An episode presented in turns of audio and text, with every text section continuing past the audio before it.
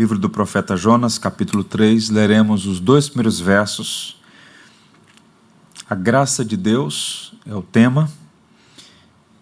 E esses dois primeiros versos são tão ricos que eu vou dividir essa passagem em dois momentos, hoje e na próxima quarta-feira, pensando sobre a maravilhosa graça de Deus. Jonas, capítulo 3, os dois primeiros versos. Veio a palavra do Senhor, segunda vez, a Jonas, dizendo: Dispõe-te, vai à grande cidade de Nínive e proclama contra ela a mensagem que eu te digo. Que o Senhor nos abençoe. Eu quero ler aos irmãos, para os irmãos, um texto que é um testemunho pessoal de um saudoso pastor batista, uma referência, pastor tradicional, conservador, chamado Exaltino Gomes Filho. Ele narra isso em um de seus livros. Eu tenho aqui dois parágrafos que eu quero ler para os irmãos. É pesado que eu vou ler, mas é necessário e eu faço como introdução ao tema da graça. Ouçam. Num bar em São Paulo, onde eu fui tomar um chocolate quente numa noite fria, entreguei um folheto a uma meretriz. Aproveitando o ensejo, essa mulher abriu seu coração era uma prostituta, mas fora criada em uma igreja evangélica no interior do país. Um dia cortou o cabelo, atitude que a igreja proibia. Foi excluída e continuou a cortar o cabelo. Não podendo mais se vingar nela, a igreja ameaçou seu pai. Iria proibi-lo de tocar na banda da igreja, o que, para ele, é o que havia de mais importante. Para não ser privado de tocar na banda, o referido senhor, um professo crente em Jesus, cedeu à chantagem da referida igreja e expulsou a filha de casa. Humilhada, a simplória mocinha do interior foi para São Paulo trabalhar como doméstica. Lá, foi desencaminhada pelo filho do patrão. Grávida, foi colocada na rua. Escreveu para o pai, mas este, um cristão, disse que não mais a considerava como filha, pois cortara o cabelo e ainda assim, acima, errara moralmente. Quem a acolheu e a amparou, pasmem, foi a dona de um bordel. Agora estava na prostituição para viver. Chorou de saudade de casa e do evangelho mas não vira amor na igreja. Não receber amparo necessário entre os crentes, foi receber amparo entre as meretrizes. A mensagem da graça foi abandonada por aqueles que foram salvos pela graça. A igreja evangélica, ela prega, canta sobre a graça, mas, ao que tudo indica, parece não conhecer, nem tampouco viver a graça de Deus. Essa é uma das expressões mais ricas do nosso vocabulário, a graça de Deus. Todos nós precisamos aprender um pouco mais sobre a graça de Deus. E o livro do profeta Jonas, do início ao fim, é sobre a pedagogia da misericórdia é sobre a soberania da graça inexplicável e merecida, unilateral, constrangedora. Um Deus que escolheu amar apesar de não ser amado. A graça confunde, porque a, a graça não busca quem possa merecê-la. Deus escolheu amar pecadores. Repito, o livro do profeta Jonas apresenta um servo na escola da graça. O terceiro capítulo, especificamente, destaca como os propósitos de Deus prevalecem sobre a rebeldia humana. Eu quero dividir esse estudo de hoje em duas partes. Falar sobre a manifestação da graça, como Deus demonstra a sua bondade, E no segundo momento, a operação da graça, como ela trabalha na vida de pecadores. Isso e fica evidente nesses dois primeiros versos que nós lemos.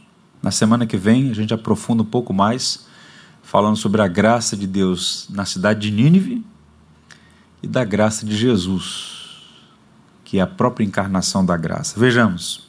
Primeira coisa a se destacar: a manifestação da graça de Deus. Como Deus demonstra sua bondade aos pecadores. O verso 1 diz que a palavra do Senhor veio segunda vez a Jonas, dizendo: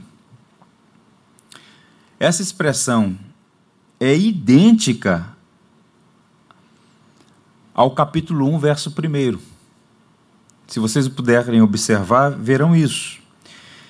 Exatamente as mesmas palavras, Deus chamando o profeta Jonas para pregar aos ninivitas, a nação dos assírios. Observe então aí, comparando os dois textos. Viu a palavra do Senhor a Jonas, filho de Amitai, dizendo: Dispõe, vai à grande cidade de Nínive e clama contra ela. Está aí. Capítulo 1, versos 1 e 2. O capítulo 3, idêntico ao início do livro, mas com um detalhe que a gente vai ver mais à frente. O que é que nós sabemos até aqui? Jonas recebeu uma ordem expressa inequívoca. Deus não pediu a opinião deles, Deus, Deus deu uma ordem. Vai à cidade de Nínive e prega contra ela. O que é que Jonas fez? Deliberadamente decidiu desobedecer a Deus. E o texto diz que ele fugiu da presença do Senhor. Ele estava na Galiléia, ele é de Get-Efer, ele deveria ir para o norte, em direção à Síria, a capital Nínive, mas ele vai para Jope, para o porto no Mediterrâneo, e embarca em direção a Tarsis, que era o último destino conhecido no mundo antigo, a uma distância de mais de 4 mil quilômetros, talvez em alguma região depois do Estreito de Gibraltar, no sul da Espanha. Portanto, ele está em busca de viver na contramão dos propósitos de Deus. O livro de Isaías cita Tarsis como um lugar onde a palavra de Deus não era conhecida. Jonas, o profeta, está buscando ir para um lugar onde Deus não é conhecido. Nós vimos exaustivamente essas fraquezas do profeta Jonas. Pois bem, mas o soberano Deus, que não pode ter os seus desígnios frustrados, Deus não é feito à nossa imagem. Deus é Deus, Deus é Senhor. Deus então intercepta o profeta rebelde no meio do Mediterrâneo, usando os meios que ele mesmo julga necessário. E o meio que o Senhor usou foi uma tempestade. Céu e terra, o mar, todas as coisas obedecem ao soberano Deus. E no meio daquela tormenta, o navio estava a naufragar e Jonas é descoberto. Vocês conhecem a narrativa ele é lançado ao mar e ele deveria morrer, porque ele é lançado em alto mar, mas o Senhor mais uma vez mostra a sua soberania. Ele que deveria morrer afogado foi salvo através de um grande peixe. E essa inusitada experiência, ele fica três dias no ventre de um grande peixe, e ali no capítulo 2, que examinamos, ele tem uma experiência singular. A oração, a poesia do capítulo 2 está encharcada do saltério. Jonas era um profeta que conhecia o livro de Salmos. A oração dele, ele reverbera o livro dos Salmos. Pois bem, o Senhor o socorreu. E agora começa o capítulo 3. E como é que começa? A narrativa muito parecida com o capítulo 1, mas com um detalhe. E eu vou mostrar para vocês qual é o detalhe. Nesse próximo slide aparece aí em destaque. Veio a palavra do Senhor segunda vez. Você só está aqui por causa dessa de palavrinha, por causa desse detalhe. Segunda vez. Porque se Deus nos tratasse como nós tratamos os outros, nós não estaríamos aqui. Porque para nós, dificilmente há uma segunda oportunidade para quem errou com a gente. Mas o Deus gracioso vai novamente ao encontro dele, veio novamente a palavra do Senhor, segunda vez isso revela a graça. Se os ninivitas dependessem de Jonas, estariam perdidos. O profeta não estava disposto nem um pouco a ser misericordioso com seus inimigos, mas Deus tratou Jonas de uma forma diferente. E eu fico pensando, imagine se Deus nos tratasse como nós tratamos os outros. Jonas fracassou na primeira missão por conta da sua insensatez e rebeldia, mas Deus não o desclassificou, muito pelo contrário, deu a ele uma nova chance. Isso é graça. Um favor, um ato de bondade, uma benevolência, uma atitude favorável a quem não é digna dela. E Jonas recebeu a oportunidade de um novo começo. E observe, isso é interessante demais. A narrativa do capítulo 3 começa sem nenhum sinal de censura. Deus não diz, vai, mas presta atenção, hein? Veio a palavra do Senhor, segunda vez. Graça. Não ficou apontando os erros e tal. Um Deus que é tão misericordioso que Paulo diz: Teu amor nos constrange. Não censura, não ameaça, Deus simplesmente dá uma nova chance. Um autor muito consagrado no estudo do Antigo Testamento, chamado Palmer Robertson, diz assim: Deus se esquece e nunca guarda nada contra você. Pense em como são maravilhosas as implicações desse fato para a sua vida. Deus simplesmente não guarda rancor contra as pessoas que se humilham e pedem perdão por meio de Jesus Cristo.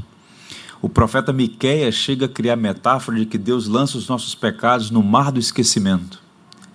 Não é que Deus sofre um apagão, não é que Deus não lembra, é que Deus, ao perdoar, não usa mais a ofensa sofrida contra os ofensores.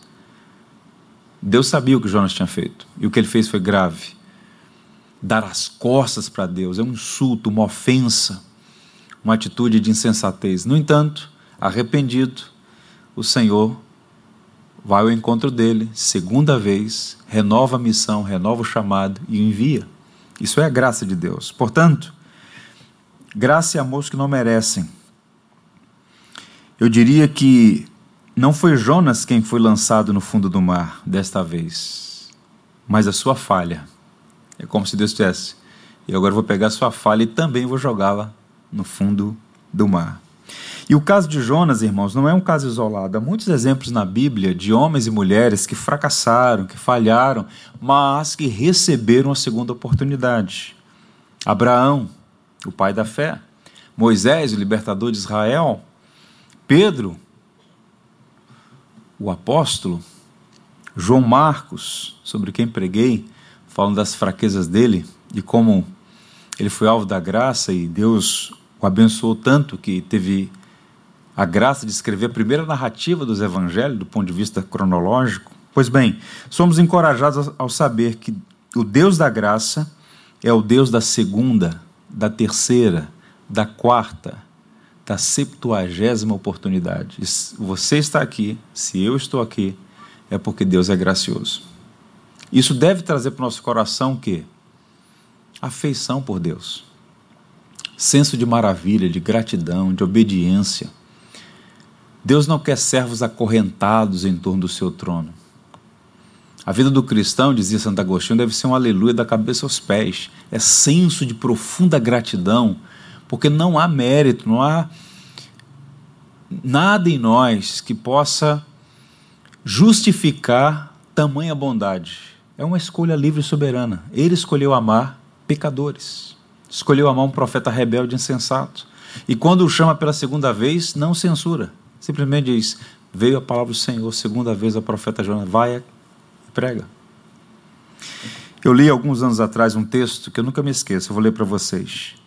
Uma das razões pelas quais Deus criou o tempo foi a de prover um lugar onde pudéssemos enterrar as falhas do passado.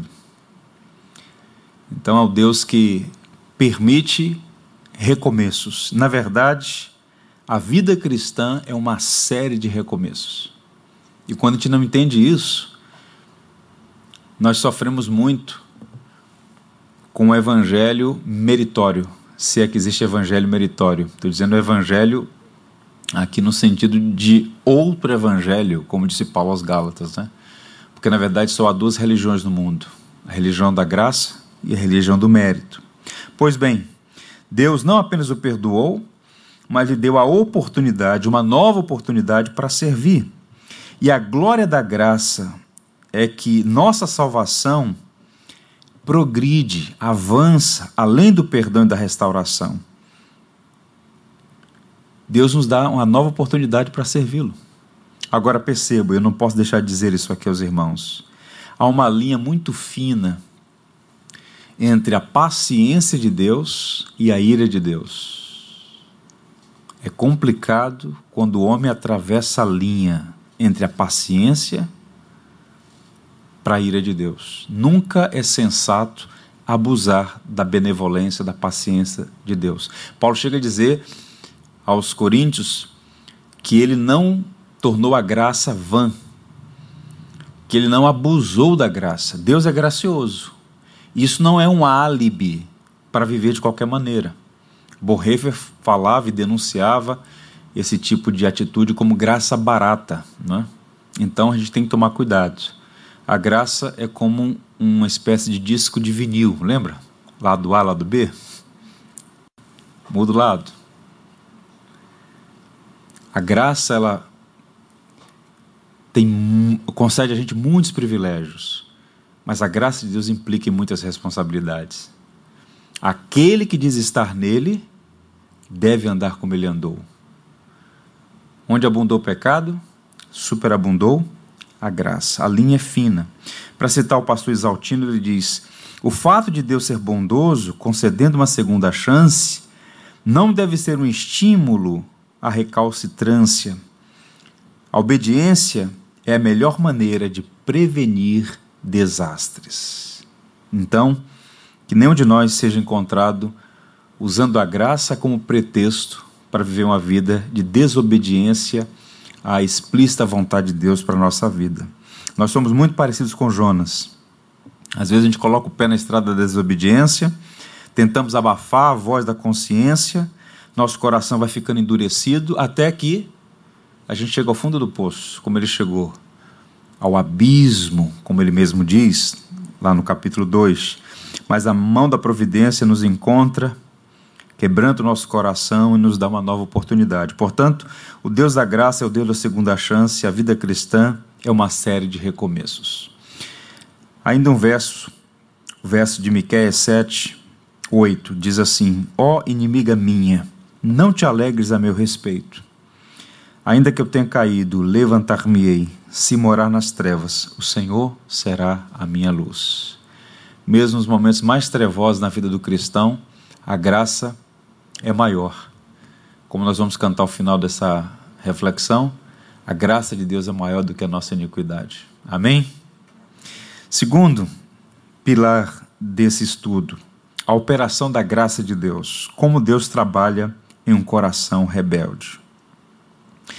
Quando Jonas recebeu a missão de pregar em Nínive, ele saiu em missão como um testemunho vivo da graça de Deus, nesse segundo momento, a partir do capítulo 3. E nisto, mais uma vez, nós percebemos que a rebelião de Jonas, de alguma maneira, tinha servido aos propósitos de Deus. A gente está entrando no terreno aqui arenoso, delicado, mas é verdade que eu vou dizer aos irmãos. Deus nunca é culpado por nossos pecados, mas certamente Ele usa nossas falhas e pecados para cumprir os seus propósitos. Em outras palavras, Deus nunca é pego de surpresa. Deus conhece o amanhã desde ontem. Então, mesmo os nossos extravios, os nossos descaminhos, as nossas escolhas estúpidas, os nossos pecados mais vergonhosos, mais desastrosos, não fogem aos desígnios de Deus, de modo que até as nossas fraquezas, em alguma medida, a providência lança a mão para trabalhar no coração do nosso problema, que é o pecado instalado. O coração do pecado é o pecado do coração. Pois bem, veja então o que diz aí o professor, o grande teólogo de Genebra. João Calvino diz: Aprendemos quão bem Deus proveu para nós e para nossa salvação quando ele corrige a nossa perversidade, embora afiados possam ser os nossos castigos, sabemos que nada é melhor para nós do que sermos humilhados sob a mão de Deus. Em outras palavras, a disciplina de Deus tem sempre um fim proveitoso. Hebreus 12. Deus não permite que os seus filhos pequem com sucesso. A providência vem ao nosso encontro e nos corrige. Se Deus não amasse o profeta Jonas, segue seu caminho, vá para Tarsis. Mas Deus o amava tanto que o interceptou. Uma das expressões mais terríveis da Bíblia, de todos os 66 livros da Bíblia, está em Romanos. Muitos teólogos reconhecem isso. É uma expressão que aparece três vezes na carta aos Romanos. Diz assim: E Deus os entregou. É isso que vocês querem? E Deus os entregou. Às vezes a gente olha o quadro no mundo, violência. Assistir televisão é uma loucura. Do início ao fim é só mensagem horrorosa. Violência de todo tipo. Injustiças, perversidades. Um bilhão de habitantes nesse planeta não tiveram que comer nesse dia. Desastres, tanto tipo de problema. Quando você olha para esse cenário, você fala assim: onde está Deus? Tem muita gente que questiona ao ver o mal, né, o problema do mal no mundo. Né? Isso, inclusive, é uma questão de natureza, um debate filosófico, teológico, sobre o problema do mal e a questão da bondade de Deus. Deus é bom porque permite tanto o mal. E muitos teólogos apologetas vão argumentar que um dos sinais da ação de Deus no mundo é soltar as rédeas, é permitir que o homem continue fazendo as escolhas estúpidas. O problema da humanidade são as escolhas equivocadas que os homens fazem. Deus entregando a humanidade. Por isso, quando nós orarmos pelo país, né, Schaefer dizia isso na década de 70, em relação aos Estados Unidos da América. Quando eu oro pelo meu país, eu não peço justiça, eu peço misericórdia. Porque se Deus afrouxar, se Deus entregar, a coisa vai de mal a pior. Então, às vezes, Deus aperta, Deus disciplina, demonstrando sua graça e sua misericórdia. Foi o que Deus fez. A tempestade naquele navio, aquelas circunstâncias adversas, era o amor de Deus sobre Jonas. Então, as pressões da vida são as mãos do oleiro trabalhando em nós. E essa operação da graça fica evidente três mudanças no coração de Jonas. Porque, observa, o propósito da disciplina não é tratar comportamentos.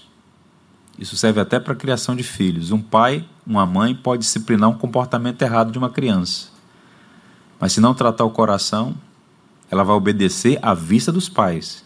Deu as costas, faz a mesma coisa. O problema é sempre o coração. Jesus disse que é do coração que vêm os maus desígnios. Pois bem, então como é que Deus trabalhou no coração do profeta Jonas? Três coisas. Vejam, três sinais de que a operação da graça aconteceu ali. Primeiro, ele percebeu por experiência que era um pecador perdoado pela graça. Jonas se recusou a pregar aos ninivitas. Ele não aceitou a ordem de Deus. Por quê? Ele pensava que os ninivitas não mereciam a bondade de Deus. Mas na sala de aula, em alto mar, no vento do peixe, ele foi educado na escola da graça. E o que é que ele descobriu? Que ele não era melhor do que os ninivitas. Lembra daquela oração que Jesus criou, digamos assim, né? Ele apresenta dois personagens orando para mostrar mentalidade meritória mentalidade graciosa. Ele diz que, palavra de Cristo, um homem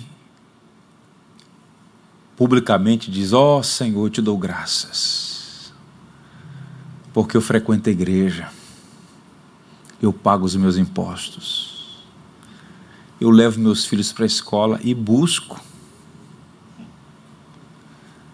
Eu visito a vovó quando ela está de cama. Eu entrego cestas básicas na comunidade. eu sou fiel nas minhas contribuições. Todos os meus vizinhos dizem: que grande homem. Deus, muito obrigado, porque eu sou o cara. Mas um outro orou, mas nem sequer ousou levantar a cabeça, abaixou a cabeça e oração curta. Bateu no peito, Senhor, tem misericórdia por mim, eu sou um miserável, eu sou um pecador. E ele disse que este último foi justificado. Então percebam, há mais membros com mentalidade meritória em nossas igrejas do que qualquer outra coisa. Sempre achando que serão abençoados se fizerem tais coisas. Percebam, você já é abençoado. É por isso que você deve obedecer a Deus. Não é o inverso. Você não obedece para ser abençoado. Não é barganha. A evidência de que você foi salvo é a compreensão de que tanto faz estar no topo da montanha quanto no mais profundo abismo.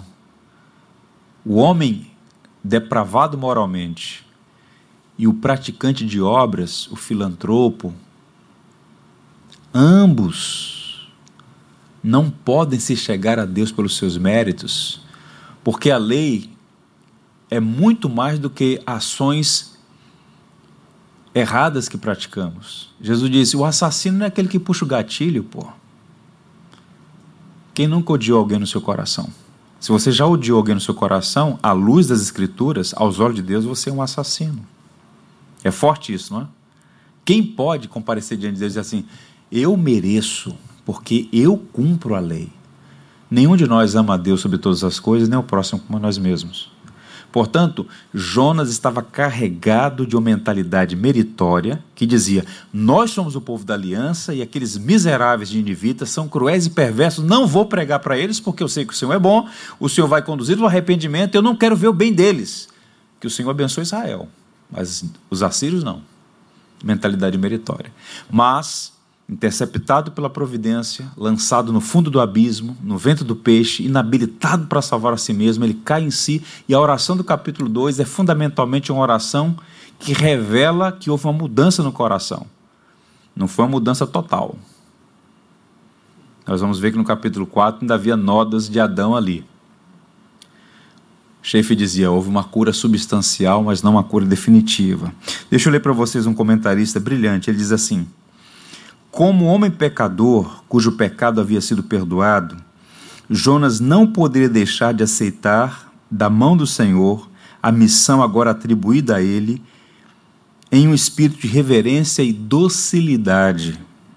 A melhor expressão que eu usei aqui, achei. De gratidão, submissão e obediência. Jonas não só esteja preparado, mas está, está preparado, mas desejoso de se engajar novamente no serviço de seu mestre.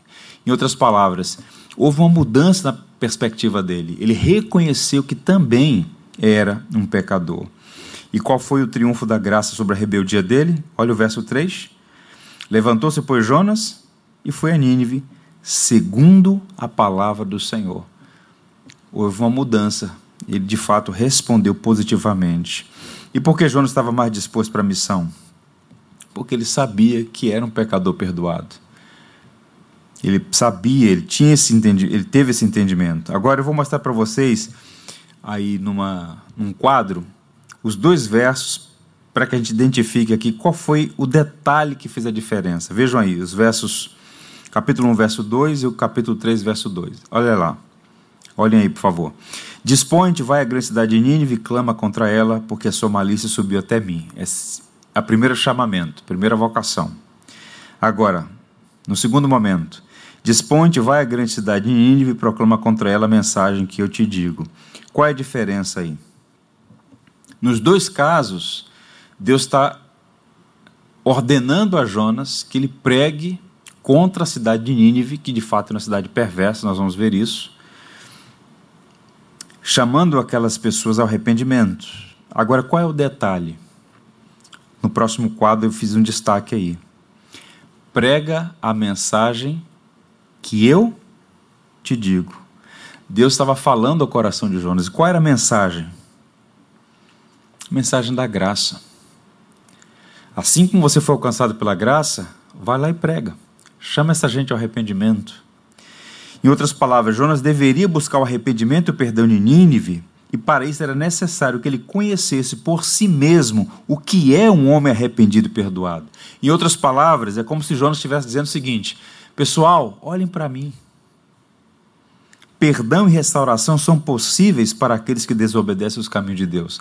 Ele ia pregar com mais autoridade. Por quê? Ele havia experimentado perdão. Prega a mensagem que eu te digo. E certamente Deus falou muito ao coração dele que ele precisava da graça, não havia justiça própria. Pois bem, Jonas é uma lição que Deus quer que todos nós, servos, aprendamos. Esta é a única razão porque Deus permite que por vezes nós escorreguemos.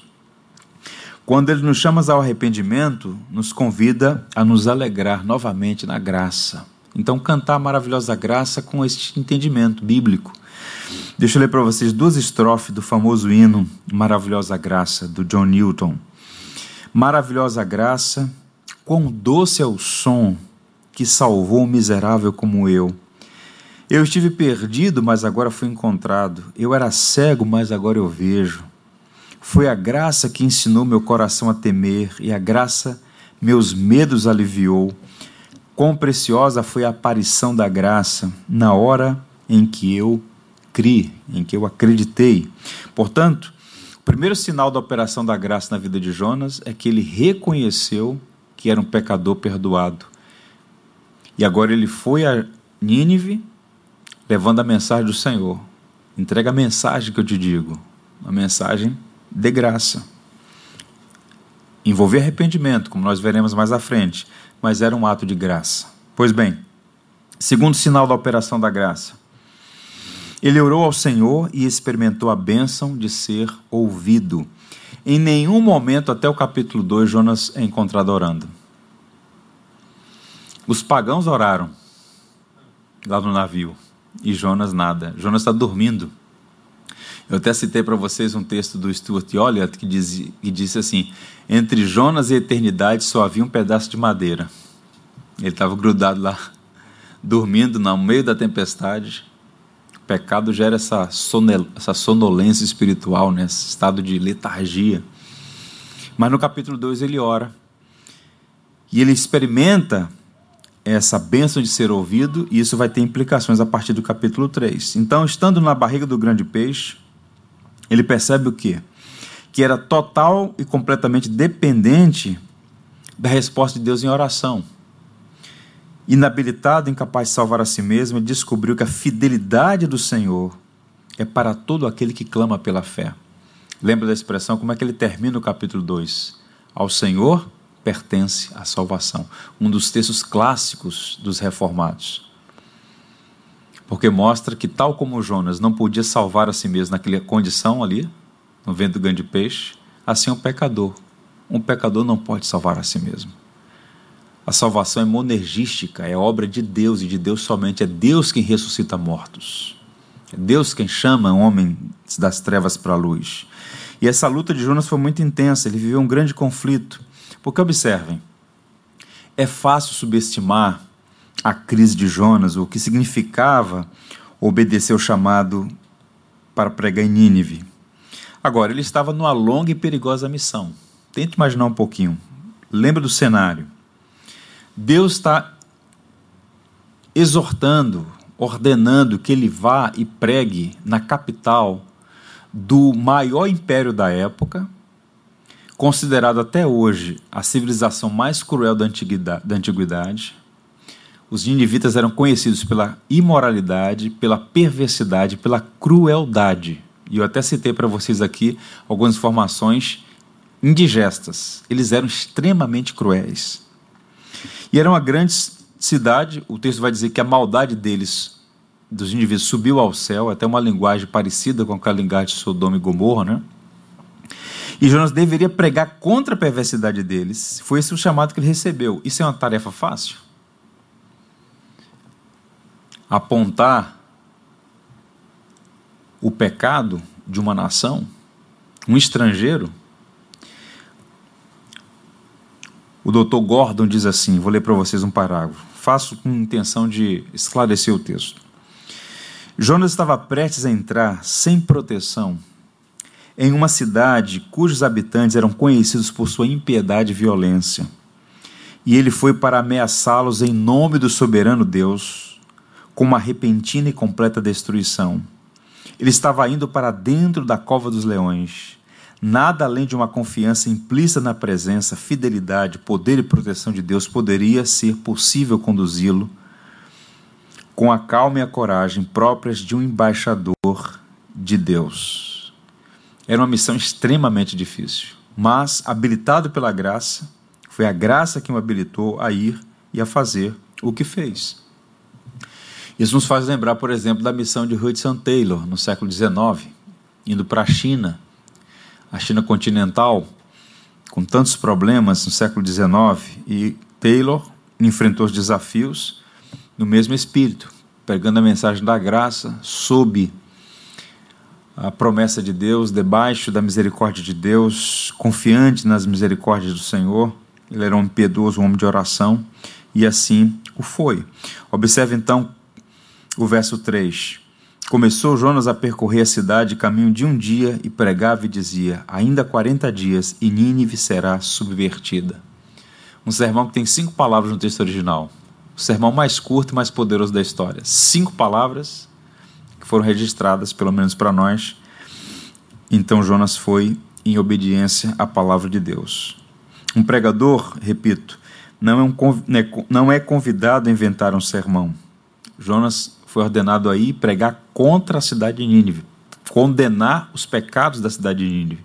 E ao fazer isso, como nós veremos, a cidade deu uma resposta à pregação do profeta estrangeiro, no caso do profeta de Israel. E por fim, um último ponto, e não menos importante, um sinal da operação da graça, ele foi um homem transformado na fornalha da aflição. Não é fácil sofrer, não é, irmãos? É por isso que algumas seitas fazem sucesso quando colocam nas suas propagandas pare de sofrer, né? Ninguém quer sofrer. Alguns anos atrás eu fui pregar numa congregação no centro do Rio e era um culto à noite, tinham, nós éramos ali talvez 40, 50 pessoas, e eu preguei à época em Filipenses capítulo 1, e o título do sermão não era nem um pouco atrativo, né? Recebendo a graça de sofrer. preguei em Filipenses 1, 29, e aí ao final uma senhorinha muito sincera procurou, disse assim, eu não gostei não. Eu falei, minha irmã, mas está na Bíblia. Paulo disse: A vocês foi dada a graça não apenas de crer, mas de padecer por Cristo. Sim, eu não estou dizendo que não está na Bíblia, não estou dizendo que eu não gostei. Eu não quero sofrer. É evidente que ninguém quer sofrer, não é?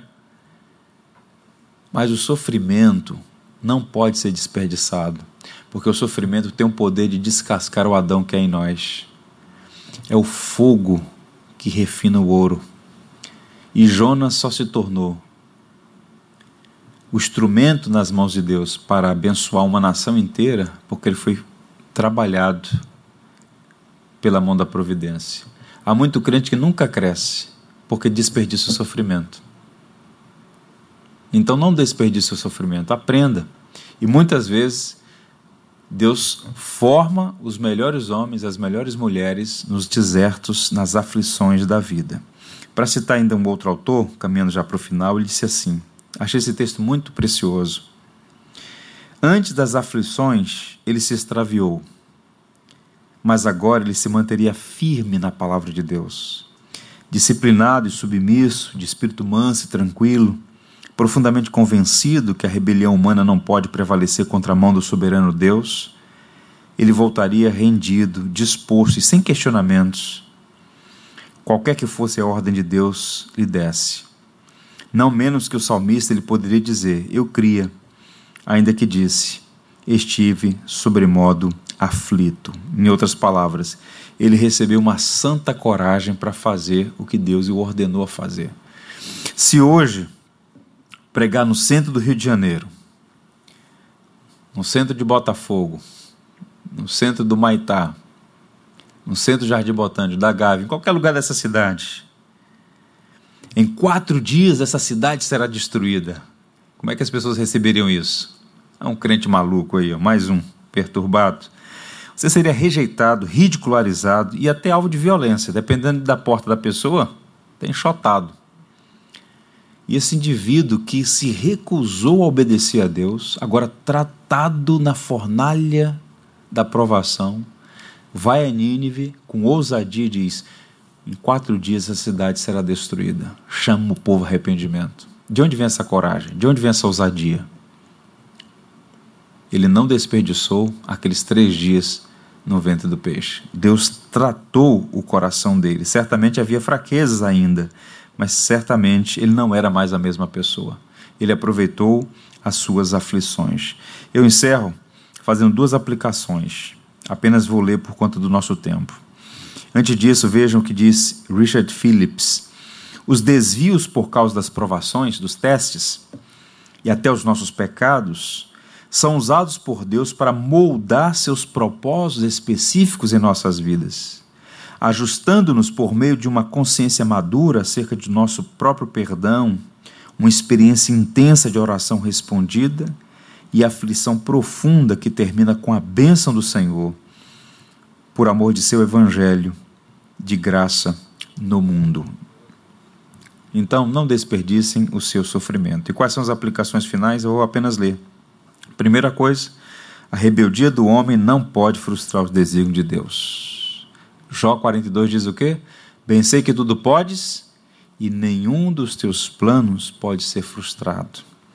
Segunda aplicação, a graça de Deus é maior que a nossa iniquidade. Quem pode dizer glória a Deus? Glória a Deus, irmãos. A graça de Deus é maior que a nossa iniquidade. Tudo que tens feito, por tudo que vais fazer tuas promessas e tudo que és, eu quero te agradecer com todo o meu ser. Te agradeço,